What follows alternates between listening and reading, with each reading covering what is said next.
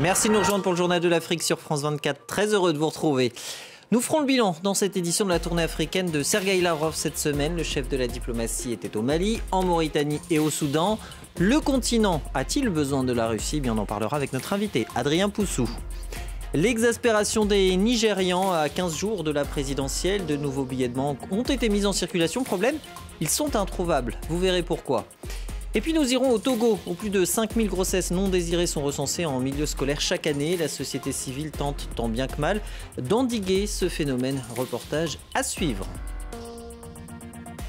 C'est à Khartoum, au Soudan, que Sergei Lavrov a terminé sa tournée africaine, une visite qui l'a également menée au Mali et en Mauritanie, le ministre russe des Affaires étrangères assure de son soutien les pays du Sahel et du Golfe de Guinée dans leur lutte contre le terrorisme.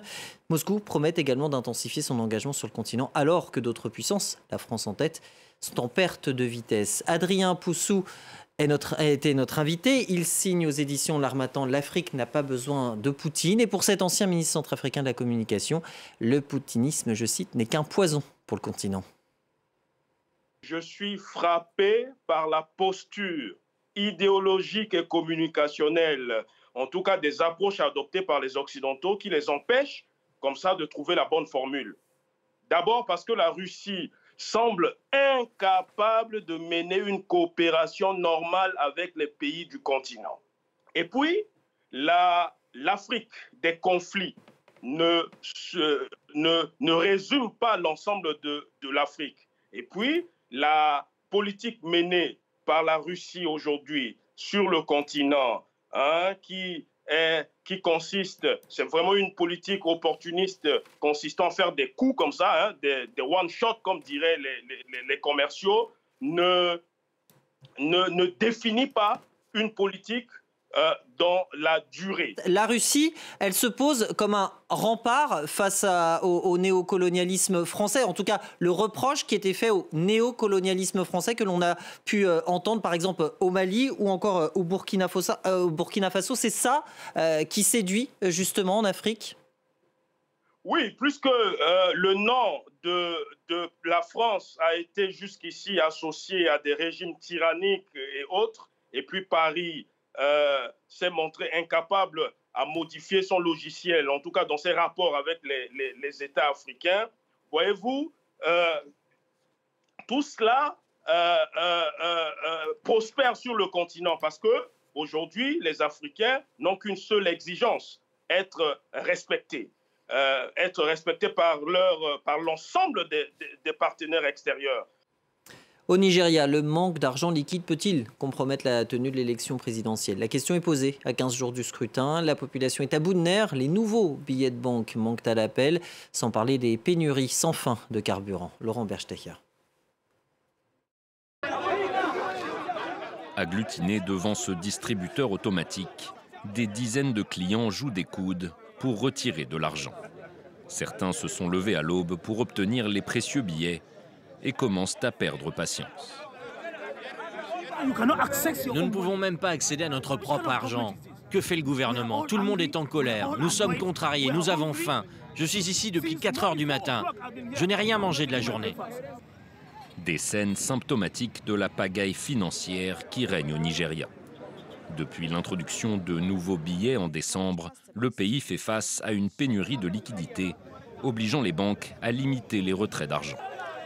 Des restrictions qui provoquent colère et frustration dans un pays où le cash est roi, surtout que le Nigeria est confronté à une autre pénurie critique, celle du carburant.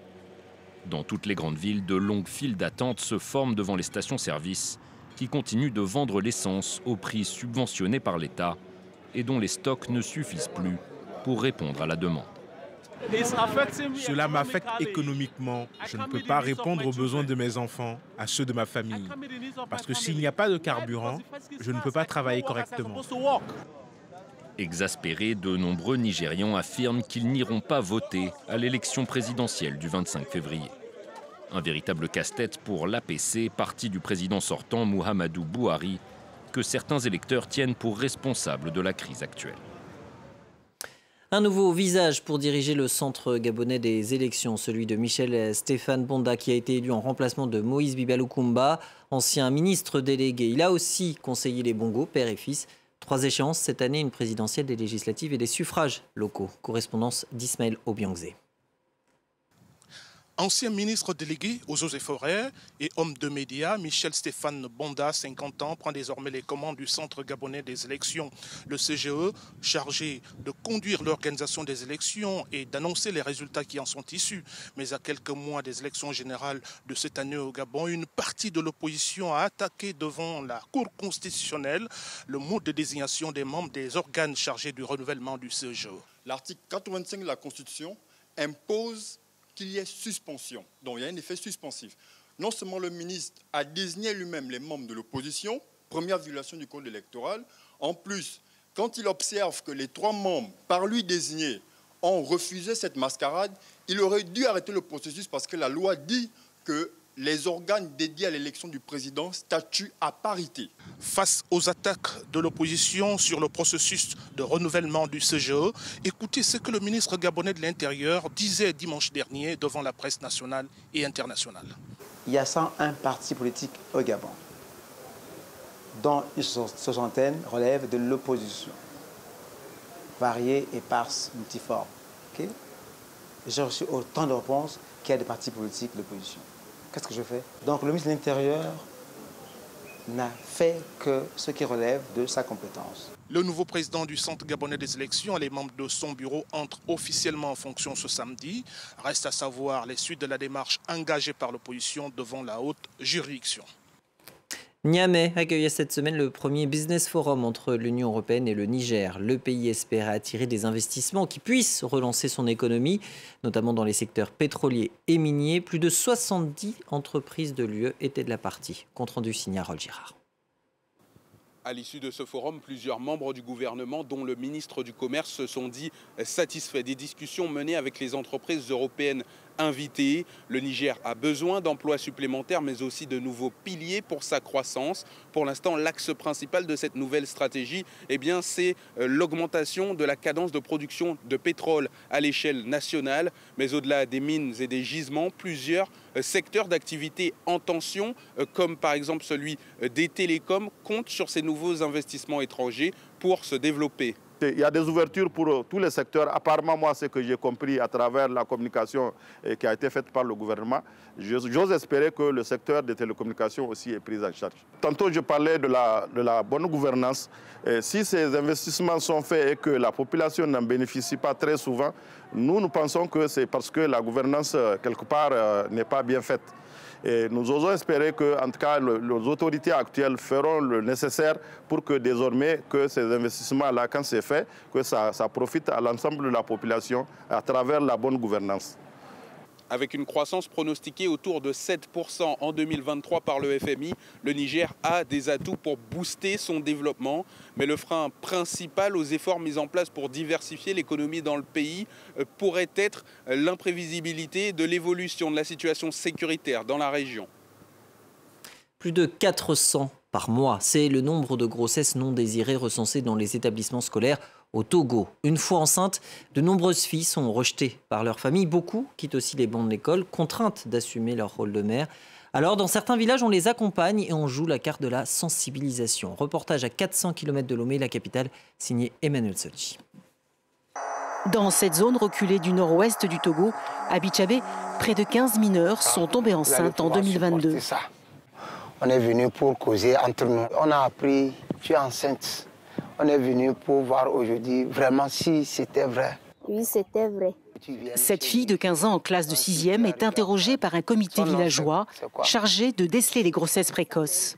Ce comité est mis en place pour euh, protéger les jeunes filles, euh, pour que leur famille ne les abandonne pas, de deux, que la famille de leurs petits amis, en, en cas de grossesse, ne les abandonne pas aussi financièrement. Son petit ami et ses parents refusent de reconnaître l'enfant. Le comité fera donc pression sur la famille pour qu'elle remplisse ses obligations financières. Ils seront obligés de gérer la grossesse de la fille. Face au mépris de la communauté, certaines filles abandonnées tentent à leur risque et péril un avortement clandestin, la loi togolaise n'autorisant l'avortement qu'en cas de viol. Des parents ont commencé à ne plus mettre leur fille à l'école par peur qu'elle ne tombe enceinte. C'est ce qui nous a poussé à mettre en place ce processus d'accompagnement au sein du village. Dans ce processus d'accompagnement, il y a également l'association des filles mères qui sensibilise les mineurs. On leur parle du port du préservatif, de l'abstinence, mais aussi des conséquences de la déscolarisation. Au cas où ça arrive, il faut te diriger vers le centre de santé et tu vas suivre les consultations prénatales et après l'accouchement, tu vas continuer les études. En famille, le sexe est un sujet tabou. Le comité villageois a donc mis en place ce club de jeunes, lequel organise des discussions et distribue ponctuellement des préservatifs lors du marché. À l'hôpital, avant de prendre les préservatifs, on enregistre les dons de ceux qui prennent. Donc, juste à cause de ça, les jeunes ont peur ils ont la honte d'aller là-bas. Le village de Bichabé souhaite mettre fin aux grossesses avant 18 ans. Au Togo, selon les pouvoirs publics, en 2021, ce sont plus de 5000 cas de grossesse non désirées signalés en milieu scolaire. Et une fille sur trois a abandonné l'école. Fin de cette édition. Merci de votre fidélité. Le Journal de l'Afrique, c'est aussi sur notre site internet france24.com. Passez un excellent week-end. Je vous dis à lundi.